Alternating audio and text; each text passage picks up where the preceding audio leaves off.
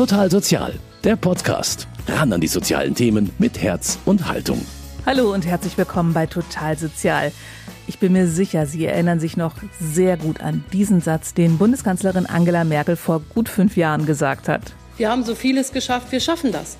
Damals waren täglich tausende Geflüchtete auch am Münchner Hauptbahnhof angekommen. Die Caritas hat seitdem viel zu tun gehabt. Asylberatung, Koordination von Ehrenamtlichen und jede Menge Hilfen bei der Integration. Zum fünften Jahrestag schauen wir heute mal zurück und ziehen eine Bilanz. Dazu habe ich unter anderem mit dem Caritas-Direktor des Erzbistums München und Freising, Georg Falterbaum, geredet und ihn gefragt, was wir denn jetzt geschafft haben. In der Tat ist einiges geschafft worden. Einiges hat sich verbessert, aber einiges ist auch noch zu tun. Wenn ich daran denke, jetzt gerade ganz aktuell, wie die Ereignisse sind in, auf der Insel Lesbos, es muss was passieren. Das Thema Integration, Flüchtlinge ist nicht abgeschlossen, ist kein Vergangenheitsthema, sondern es ist die Gegenwart, es wird auch die Zukunft sein. Und wir müssen da handeln, wir müssen die Willkommenskultur, die wir seinerzeit vor fünf Jahren hatten, die darf nicht zerbrechen. Wir müssen daran festhalten, die Menschen, die unsere Hilfe brauchen, sollen diese auch bekommen. Mehr dazu erzählt er uns später. Die Syrerin Alaa Shahin ist eine der damals Geflüchteten, die sich unter anderem mit Hilfe der Caritas ein neues Leben in Deutschland aufgebaut haben. Ich habe sie gefragt, was sie denkt, wenn sie jetzt die Bilder aus Moria sieht. Mich würde interessieren, wie EU jetzt darauf reagieren würde. Weil Platz hat Deutschland, hat EU. Und Chancen gibt es schon für alle. Man sollte nur, nur ein bisschen weniger egoistisch denken und sich vorstellen können, ich könnte auch in dieser Situation sein. Denn sie erinnert sich noch sehr gut daran, wie es war, in einem überfüllten Schlauchboot zu sitzen und wird uns nachher mehr darüber erzählen. Aber Moria wird von den Fachleuten ja nur als Zuspitzung dessen bezeichnet, was lange vorhersehbar war. Was in Deutschland passiert ist seit diesen aufregenden Wochen 2015, das ist unser Thema heute bei Total Sozial. Und da kommen außerdem auch noch eine weitere Geflüchtete, eine Asylsozialberaterin und ein Asylanwalt zu Wort. Unsere Themen Arbeit, Ausbildung, Wohnraum und das ganze pralle Leben. Hier bei Total Sozial.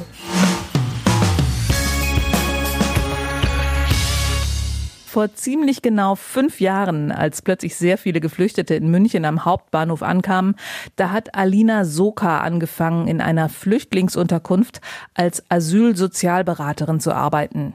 Ihr Job?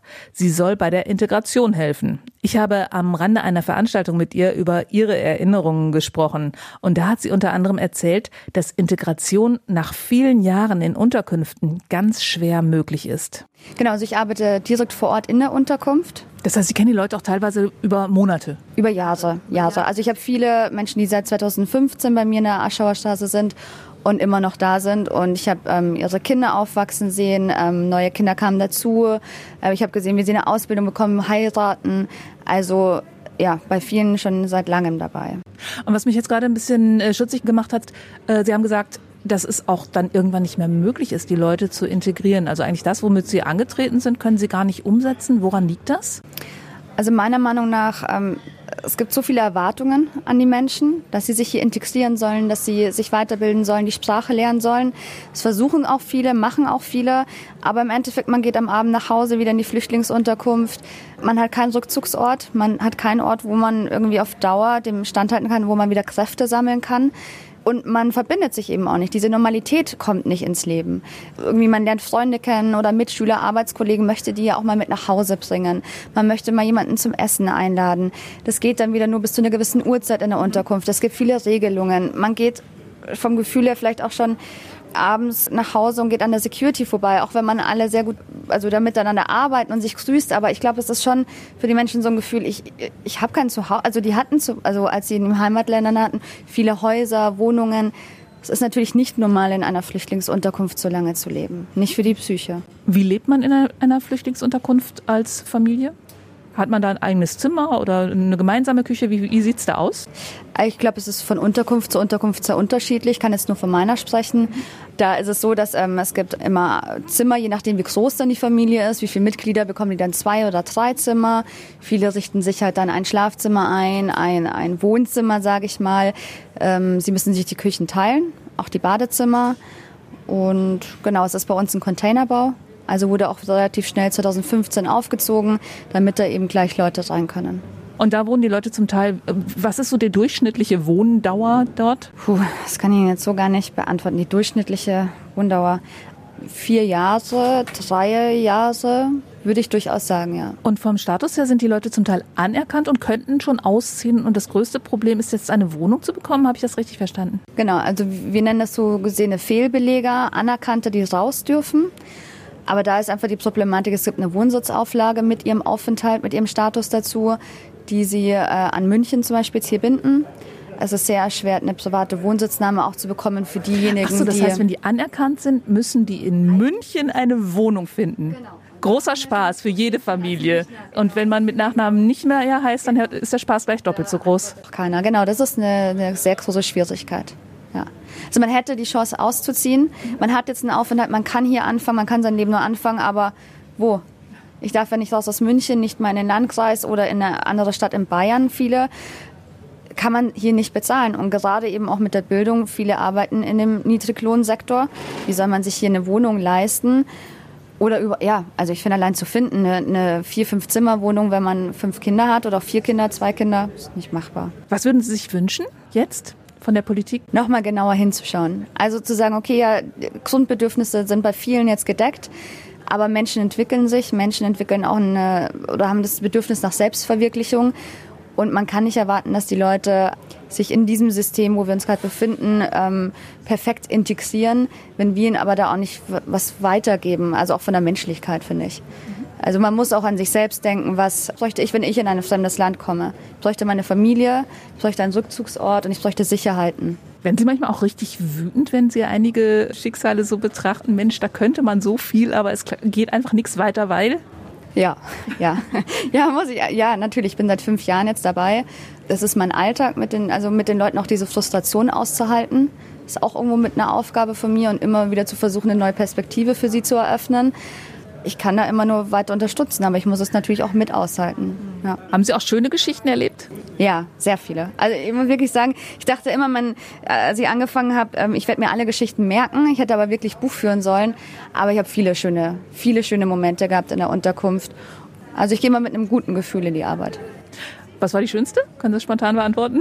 Oh, nee, das waren so viele. Ob das die Feste waren, wo die Leute auch was vorbereitet haben, ihre Tänze aufgeführt haben, Geburten von sehr vielen Kindern, die jetzt da irgendwie auch aufwachsen zu sehen oder aber auch Frauen, gerade weil, weil ich auch teilweise irgendwie ein paar ähm, Workshops gegeben habe für Empowerment, äh, Frauen zu erleben, wie sie sich entwickeln. Da muss ich sagen, dass wie eben auch jetzt die Verschuler, die ich mitgebracht habe, die da so eine Eigenkraft wieder entwickelt haben und da rausgekommen sind. Aber bevor ich mit der Frau aus Nigeria gesprochen habe, hat Alina Soka mir noch erzählt, dass die Arbeit, die anfällt, kaum zu bewältigen ist. Wir haben den Schlüssel von 1 zu 110, bedeutet ein Sozialarbeiter, also eine Vollzeitstelle auf 110 Klientinnen.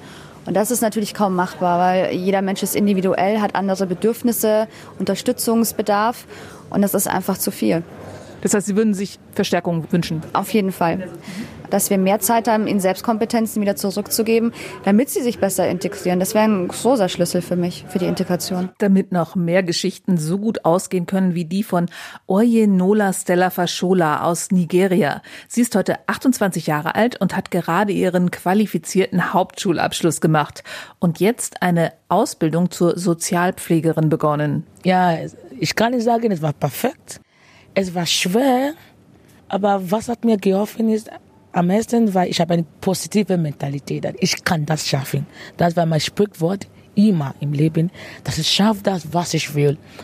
Und dann, was hat uns geholfen ist, wir haben die Caritas und die Jobcenter, die haben uns auch geholfen. Und dann, wenn wir sagen, wir wollen etwas in der sowas Ausbildung machen und dann sie sagen, okay, du kannst das und du musst das haben, du sollst das haben. Zum Beispiel für Ausbildung mindestens muss man B1 als Ausländer, du musst B1.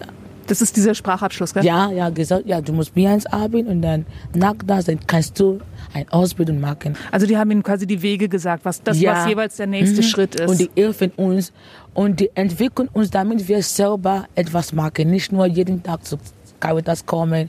Jetzt ich kann meinen Termin ausmachen ohne Caritas machen. Ich kann mit Jobcenter sprechen ohne Hilfe. Ich kann fast alle was ich möchte in Deutschland machen, ohne Hilfe von Caritas, die, die sind wie unsere Begleiter, so, wie nennt man das? Die begleiten uns, okay, du magst so, magst so, und langsam, langsam, wir haben selbst bewusst, dass, oh, wir können das machen. Aber es war nicht so einfach. So. Viele Menschen haben mir auf diesem Weg geholfen. Caritas und Jobcenter haben Kontakte vermittelt, zum Beispiel zu den Joblingen, einer Ausbildungsinitiative der Wirtschaft, oder der DHA, also der Deutschen Hotelakademie. So konnte sie ihren Weg finden. Neben Sprachproblemen und der fehlenden Erfahrung mit dem deutschen Schul- und Ausbildungssystem gab es für Stella aber auch ganz banale Hürden, unter anderem, weil sie während der ganzen Zeit in einer Asylunterkunft gewohnt hat und da gab es kein Internet oder einfach auch nur mal Ruhe zum Arbeiten. Wir haben kein Internet. Aber für die Leute, die wollen weitermachen, die gehen einfach in die Stadtbibliothek. Aber die Seite ist so beschränkt. Während der Corona-Zeit, wie haben Sie es gemacht? Ja, wir müssen mit Laptop, Projekt und alles schicken. Und manchmal wir brauchen Recherchieren. Wir mussten zu einer Freundin, weil wir kein Internet zu Hause. Und dann unser Zimmer ist auch klein. Jeder hat verschiedene Plan. Mein Nachbar, sie arbeitet. Ich mag Ausbildung, nur einen Tag arbeiten. Aber in der Nacht stehe ich immer auf, zu lernen, etwas lernen. Weil dann Ruhe ist oder warum? Warum nachts? Oder ist es einfach so ein persönlicher Rhythmus? Ja, in der Nacht, in der Nacht ist ein bisschen Ruhe, also ruhig. Aber am Tag ist immer so laut.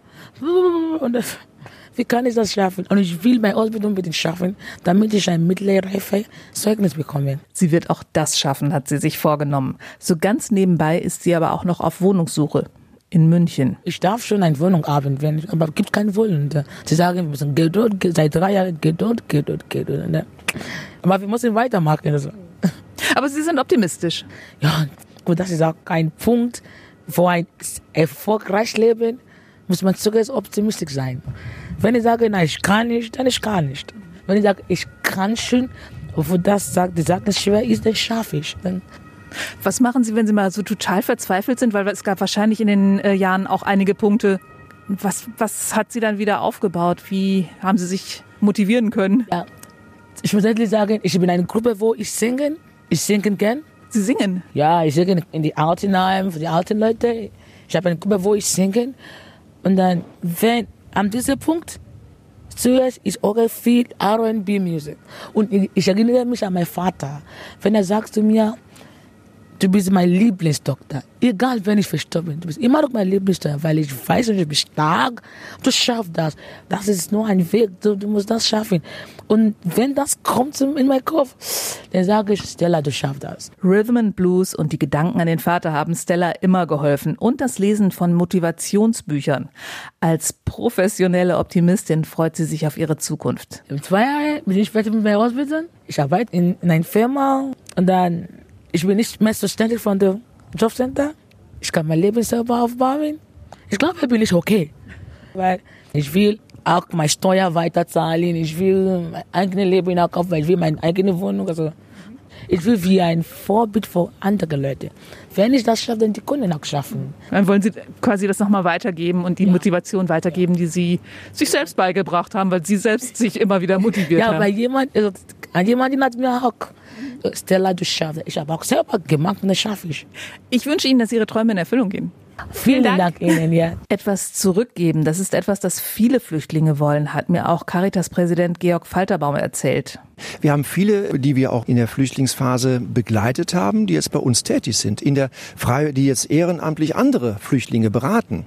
Also das findet durchaus statt und häufig statt, dass die Menschen, die die Erfahrung gemacht haben und sich hier relativ gut integriert haben, es gibt sehr gute Integrationsbeispiele, dass die dann auch ihren, ich sag mal, ihren Landsleuten auch helfen bei deren Integration. Denn es werden auch in Zukunft Menschen nach Europa kommen, die aus ihren Heimatländern fliehen mussten. So wie meine nächste Gesprächspartnerin. Allah Shahen war 19, als sie mit ihrer Mutter und drei Geschwistern hier ankam. Wie? Das hat sie mir erzählt. Also wir sind übers Mittelmeer äh, nach Deutschland gekommen mit einem 17 Meter langen Boot, was mit 300 Leuten beladen war. Wie viel sollten da normalerweise eigentlich drauf sein? Also was, was wäre noch sicher?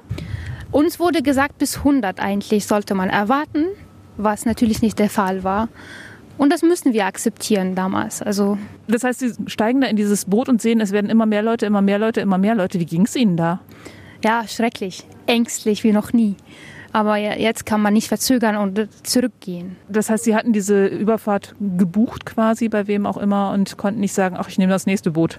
Nein, leider nicht. Das sind nicht so äh, luxuöse äh, Fahrten. Der, äh, der Schlepper, oder was auch man nennt, war anonym, unbekannt für uns, was lustigerweise damals nichts ausmachte. Wir wollten einfach weg. Das hat auch sehr äh, zu viel Geld gekostet. Und Sie sind dann wie lange in diesem Boot gewesen? Es hat bei uns glücklicherweise nicht so lange gedauert bei anderen äh, Fahrten, wovon ich gehört habe. Es hat ungefähr zehn Stunden gedauert, bis wir von der italienischen Armee geholfen äh, worden sind. Da sind Sie gefunden worden und auf ein größeres Boot umgestiegen. Äh, genau, genau. Was haben Sie unterwegs gedacht? Haben Sie gedacht, Sie sehen jemals wieder irgendein Land? Ja, tatsächlich. Also wir haben uns wirklich Gedanken gemacht, kommen wir jemals an wo kommen wir an, wie will es weitergehen und so. Da ist man immer in diesem Schock und man macht alles mit, was da kommt. Sind Sie dann direkt nach Deutschland gekommen oder wie ging es dann weiter von diesem italienischen Boot? Also erstmal in Italien sind wir gelandet. Dort wurden wir von der Polizei eigentlich äh, aufgefordert, das Land zu verlassen.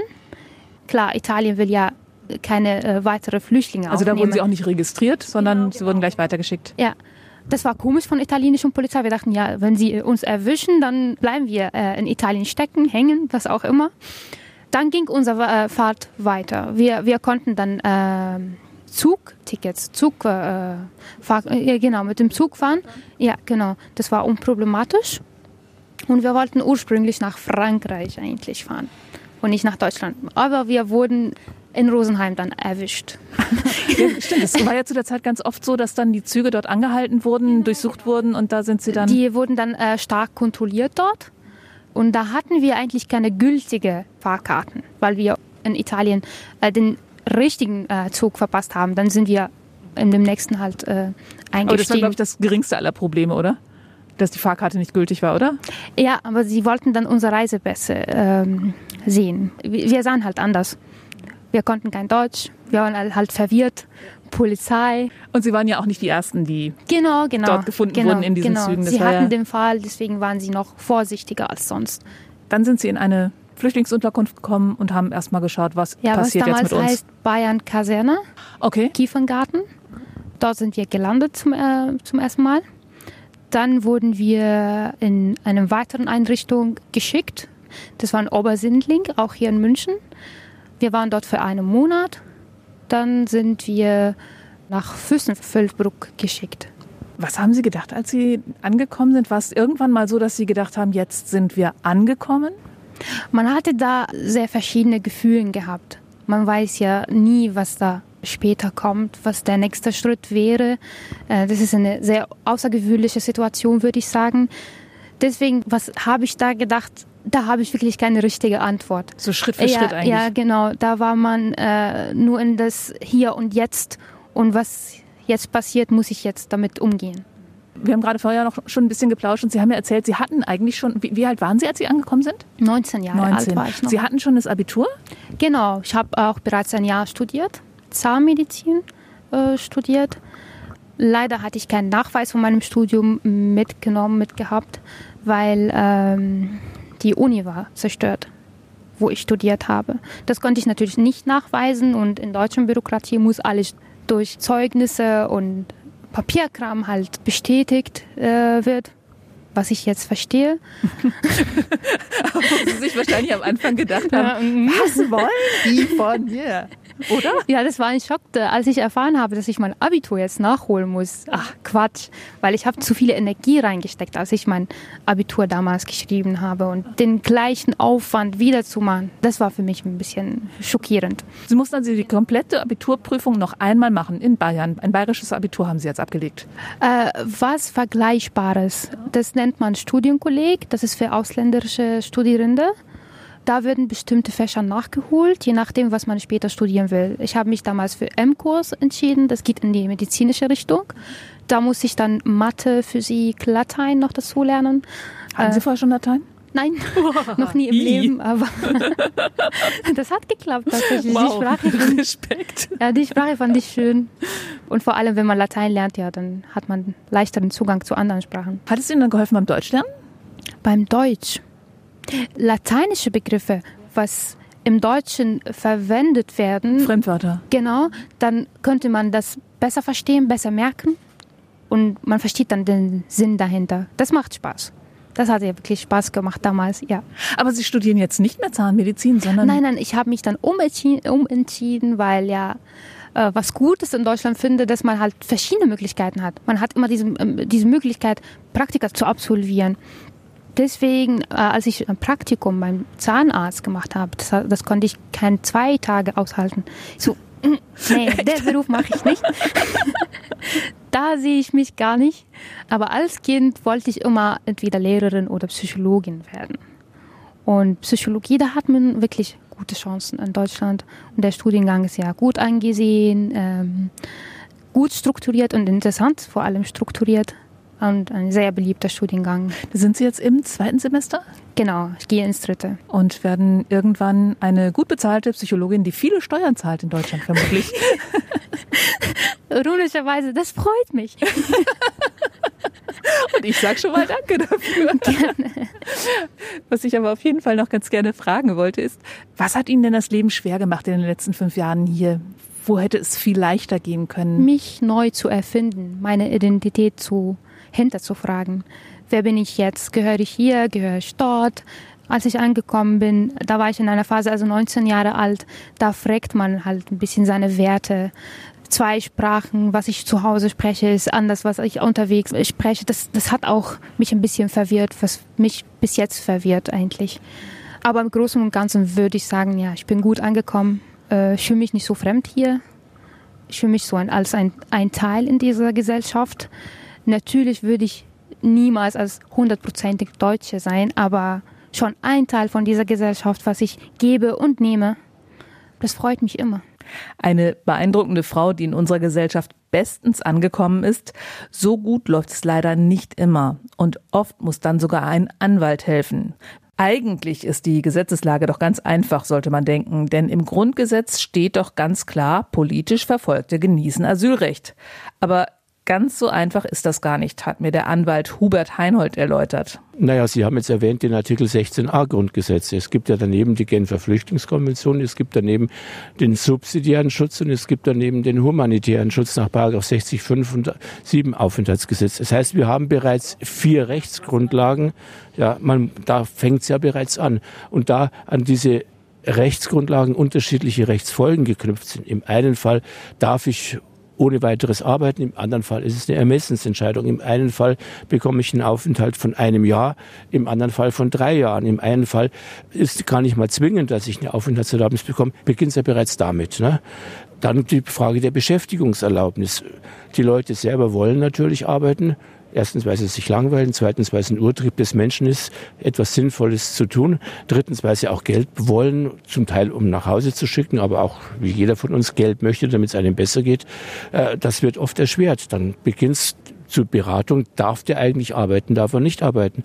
Da die gesetzliche Regelung und vor allem die innerministerielle Regelung alles andere als einfach durchschaubar ist, braucht schon da einen Anwalt. Ja, selbst die Sozialarbeiterinnen und Sozialarbeiter, die Tag aus Tag ein mit dieser Materie befasst sind, ja, blicken nicht mehr durch, weil das alles nicht einfach geregelt ist. Ja. Und natürlich erschwert es auch die Integration, wenn jemand jahrelang in einem unsicheren Zustand lebt. Natürlich, natürlich ist es eine alte Erfahrung von allen, die im Asylbereich arbeiten, dass die Integrationsbereitschaft und Fähigkeit vor allem mit Aufenthaltsdauer abnimmt. Wer es nicht schafft, in den Anfangszeiten zu ankern, ja, also Deutschkurs zu machen, einen Job zu finden, ja, äh, schafft es nach drei, vier, fünf Jahren nicht mehr. Der ist schlicht und einfach kaputt, weil die Lebensbedingungen so schlecht sind, weil man ihm dann auch über die drei, vier Jahre das Leben so schwer gemacht hat, behördlicherseits. Dann ist die Integration umso schwerer oder kaum noch zu bewerkstelligen. Deswegen die Forderung auch der Caritas aller Verbände, Integration von Anfang an. Es schadet nicht, jemanden zu integrieren, auch wenn er später gehen muss. Er hat dann Deutsch gelernt, wunderbar. Er hat einen Beruf gelernt, wunderbar. Es ist eine Bereicherung für ihn, es ist eine Bereicherung für uns, weil damit auch die Kriminalitätsbelastung sinkt. Wenn ein Mensch drei, vier Jahre desintegriert wird, was macht er? Er macht Dummheiten. Würde ich auch tun, ganz klar. Dann würde ich Alkohol trinken oder würde kiffen oder ich weiß nicht, ja. So ist das. Ja, deswegen Integration von Anfang an, ohne Rücksicht darauf, ohne zu überlegen, wird er jetzt da bleiben, wird er nicht da bleiben. Und außerdem hat jemand, der drei Jahre hier arbeitet, auch drei Jahre lang Steuern gezahlt. Natürlich, unter Umständen hat er Steuern, hoffentlich hat er Steuern bezahlt, ja. Dann arbeitet er nämlich legal und wenn er jetzt vier Jahre zur Untätigkeit verdammt ist, dann kommt der Trieb des Menschen, sich was zusätzlich leisten zu können dazu und dann macht er irgendeinen Job, der illegal ist, ja. Und dann wird er eventuell bestraft und dann sind wir in der Kriminalität drin. Ja, es ist kurzsichtig und irrational, die Menschen nicht von Anfang an zu integrieren. Hubert Heinold hat in den letzten fünf Jahren allerdings beobachtet, wie sich die Lage verschärft hat, wenn er versucht, Menschen zu ihrem Recht zu verhelfen. Es ist schwerer geworden. Es ist schwerer geworden aus zwei Gründen. Erstens, die Stimmung hat sich tendenziell gewendet, ist schlechter geworden, sowohl beim Bundesamt als auch bei den Gerichten. Nach der positiven Welle 2015 kam ja sehr rasch äh, die Gegenwelle und die schlägt sich jetzt durch. Also es ist objektiv schwerer geworden. Die Rechtsprechung, die Praxis ist strenger und die Gesetze sind auch weiter verschärft worden, muss man auch dazu sagen. Umso mehr freut er sich, wenn er Geflüchteten zu einem sicheren Aufenthaltsstatus verhelfen kann. Doch, doch, vor allem junge Menschen. Ja, wissen Sie, wenn Sie junge Menschen haben, äh, die mit 14, 15 Jahren kommen und Sie sehen dann, wie rasch, wenn sie gefördert sind, ja, wie rasch die lernen, wie schnell die Deutsch drauf haben, wie schnell die dann den Hauptschulabschluss machen und, und unter Umständen noch mehr und wie gut sie dann integriert sind, das freut einen, ja. Das Gegenteil erlebt man natürlich auch, aber das sind dann die positiven Erlebnisse, die man hat, wo man irgendwie auch stolz ist, ja.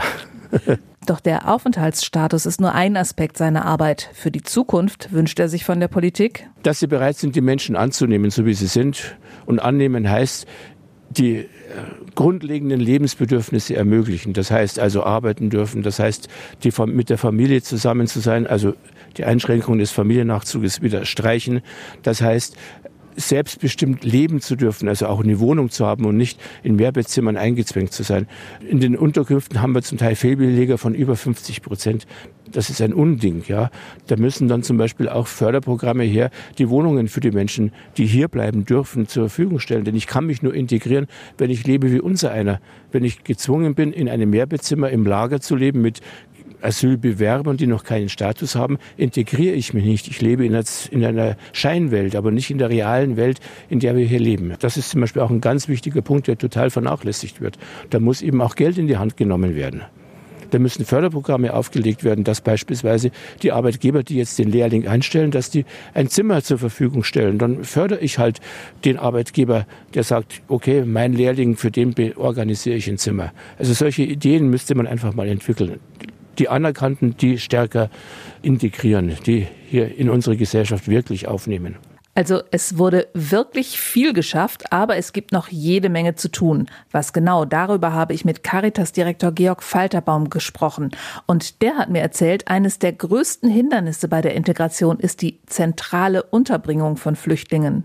Absolut richtig. Wir haben die Erfahrung, dass wir sowohl kleinere als auch größere Einrichtungen betreuen. Und es kurz gefasst kann man sagen, kleine Einrichtungen kleine Probleme, große Einrichtungen große Probleme. Wie soll denn Integration funktionieren, wenn mehrere hundert Menschen auf engem Raum kaserniert quasi, und sind ja auch häufig Kasernen, wohnen? Wie soll eine Integration stattfinden? Das klappt nicht. Es kann auch gar nicht klappen. Und je länger die Zeit dauert, die Menschen in einer solchen großen Unterkunft sind, desto geringer ist die Chance, dass eine Integration gelingt. Die Motivation lässt nach, würde Ihnen und mir genauso gehen, wenn man über Jahre hinweg, das ist teilweise der Fall, über Jahre hinweg dort untergebracht ist in diesen großen Einrichtungen, ist eine Integration nahezu ausgeschlossen. Darum unser Petitum unverändert, kleine, dezentrale Einrichtungen. Die Corona-Pandemie hat uns leider recht gegeben, bestätigt unsere Position, wenn Sie schauen, wie die Infektionszahlen in solchen großen Einrichtungen sind, haben wir leider, muss ich sagen, recht behalten. Das kann nicht die Lösung sein, das darf nicht die Lösung sein. Wie sind die Infektionszahlen dort? Haben Sie da Zahlen parat? Ich habe sie nicht genau parat. Das war allerdings schon ein paar Wochen her. War sie, glaube ich, dreimal so hoch wie in der Gesamtbevölkerung. Aber jedenfalls ist sie deutlich höher verständlicherweise. Dort wird ein Bad von mehreren Menschen genutzt. Die Küchen werden von mehreren Personen genutzt. Mehrere Menschen leben, wohnen, schlafen auf engstem Raum beisammen. Dass da das Infektionsrisiko deutlich höher ist, ist ja selbstverständlich. Und wenn Sie als Vergleich mal sehen, in den ersten Monaten der Corona-Pandemie wurden vier oder fünf Sterne-Hotels mit ganz anderen räumlichen Gegebenheiten, anderen Sanitäreinrichtungen, anderen hygienischen Regelungen geschlossen, um die Infektionsrisiken zu minimieren. Die äh, Flüchtlingsunterkünfte, die unter ganz anderen, schlechteren Rahmenbedingungen arbeiten, die liefen weiter. Was würden Sie sich jetzt wünschen von der Politik? Dass wir die Willkommenskultur nicht hinten runterfallen lassen. Was heißt das für Sie? Ein ganz wichtiger Punkt für die Integration ist das Thema Arbeit und Ausbildung. Wenn ich mich integrieren möchte, findet das über den Arbeits-, über den Ausbildungsplatz statt. Und da sind die Hürden, einen Ausbildungsplatz oder einen Arbeitsplatz aufnehmen zu dürfen, leider regional immer noch unterschiedlich und sehr restriktiv, abhängig von Bleiberechten, von Status und ähnlichen Themen. Teilweise auch, in welchem Landkreis ich lebe, sind die Entscheidungen bei gleichen Sachverhalten unterschiedlich. Und das kann nicht sein. Wenn jemand hier ist, man kann das gut oder schlecht finden, aber wenn jemand hier ist, müssen wir mit ihm noch ordentlich umgehen. Und wenn er hier ist, warum soll er denn bitte schön nicht arbeiten? Wenn er arbeiten kann, arbeiten will, der deutschen Sprache mächtig ist, was spricht dagegen? Aus meiner Sicht überhaupt gar nichts. Er kann einen Beitrag für die Gesellschaft leisten, erstens. Und zweitens, eine Integration ist deutlich einfacher, als wenn ich Wochen, Monate, teilweise Jahre isoliert in einer großen Einrichtung lebe und kaum einen Kontakt zur deutschen Bevölkerung habe. Apropos Kontakt zur deutschen Bevölkerung, das war ja etwas, was die Caritas am Anfang auch sehr stark koordiniert hat, diese freiwilligen Helferkreise und so weiter. Welche Rolle spielen die denn heute noch?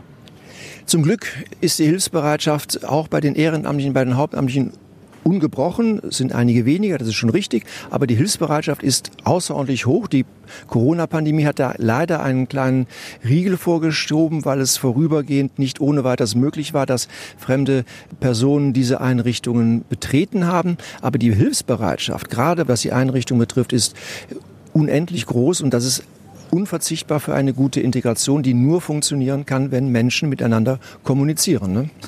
Fünf Jahre sind vorbei. Was glauben Sie, wo, wo stehen wir in fünf Jahren? Ich hoffe jedenfalls, dass wir unseren Integrationswillen, den wir ja vor fünf Jahren sehr deutlich dokumentiert haben in ganz Deutschland, dass wir zu diesem wieder zurückkommen, dass wir eine Chance darin sehen, dass Menschen, die zu uns kommen, nicht nur eine Last sind, sondern uns auch bereichern können. Wir suchen Arbeitskräfte, auch die Caritas. Wir suchen Mitarbeiter in der Pflege, im Bereich der Erziehung. Es gibt genügend Menschen mit Fluchthintergrund, die der deutschen Sprache mächtig sind, die arbeiten wollen, die arbeiten können. Ja, meine Güte, warum denn nicht? Und da ist, glaube ich, der Schlüssel Integration durch Arbeit, durch Ausbildung.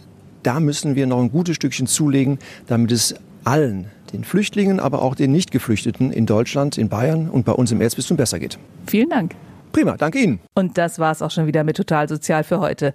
Ich sage danke fürs Zuhören. Bis zum nächsten Mal. Ihre Brigitte Strauß. Total Sozial, ein Podcast vom katholischen Medienhaus St. Michaelsbund, produziert vom Münchner Kirchenradio.